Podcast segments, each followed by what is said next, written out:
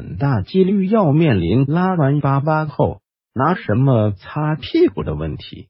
虽然中国的造纸术还算是先进的，尤其是东汉的蔡伦改进了造纸术以后，纸的质量得到很大的提高。但是古代的中国人认为纸张是贵重物品，也只有大户人家或者皇家官员们用得起，一般的读书人写字都买不起。但是没有纸。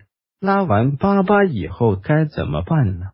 古人发明出一个东西侧筹，用的时候就刮刮网。到唐宋的时候，侧筹就开始由专门的工匠来制作。南方一般用竹子，北方一般用木头，削成十五厘米长、两厘米宽左右的宽片子。在当时，皇家和民间一样。都是用这样的小木板刮刮网。皇家的侧筹一般都是由掌管日常生活事务的太监分的。刮完后的侧筹一般都是用了还能用，洗完接着用。而且为了保持卫生，侧筹一般都是专用的。想象一下，美貌如杨贵妃也是用这样的小木板刮刮网。真是一个大写的囧。南唐的李煜李后主也是一个蛮特别的皇帝，他们夫妇俩会自己制作侧筹，做完以后还要用自己的脸试试有没有毛刺，扎不扎，然后给僧人们用。要是连侧筹都没有，该怎么办？那基本和咸鱼也没有什么区别了。旁边有什么就用什么吧。有树叶、高粱杆子、稻草的，已经算是不错了。瓦片、石头、土块、沙子，那算是逼不得已了。什么都没有的话，别忘了还有自己的金指头。据考证，当时的痔疮患者可以考虑使用稻草，因为侧绸太硬了。放眼当时的世界。对于擦屁股的问题，英国人是用生鱼片，法国人是用一根粗麻绳解决的，而且都是多人共用一根，常年不洗。罗马人用的是一根用棉布缠起来的木棍，裤子搅屎棍。日本的皇族是用蝉翅。所以，那些幻想着穿越的同学们，睁眼面对现实吧。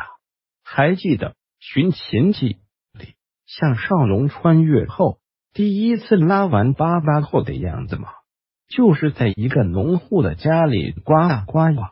元朝的时候，虽然民间比较穷的还是用各种工具刮刮网，但是皇家贵族们开始用起了厕纸。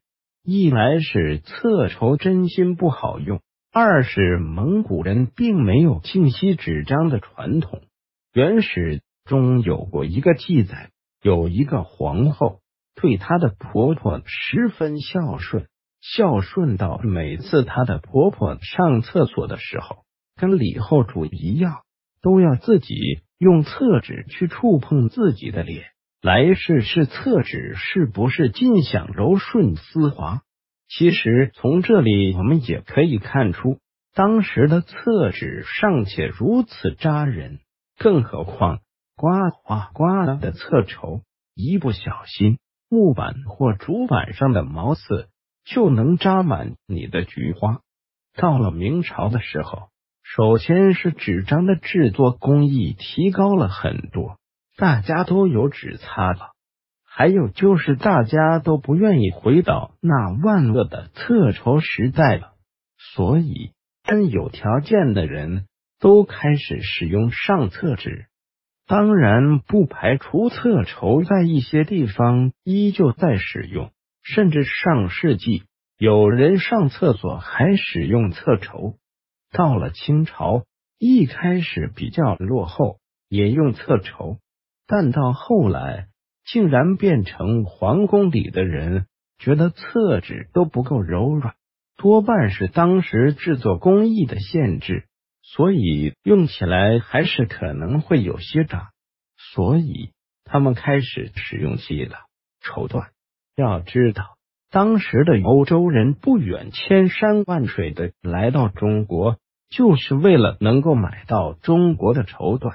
那些欧洲的贵族们以能够穿上中国的丝绸，还有用上中国的瓷器为荣耀，美得很。也不知道当时的欧洲贵族们知道这样的事情后。心理阴影面积有多大？乾隆可以算是把擦屁股这件事做到了登峰造极的了。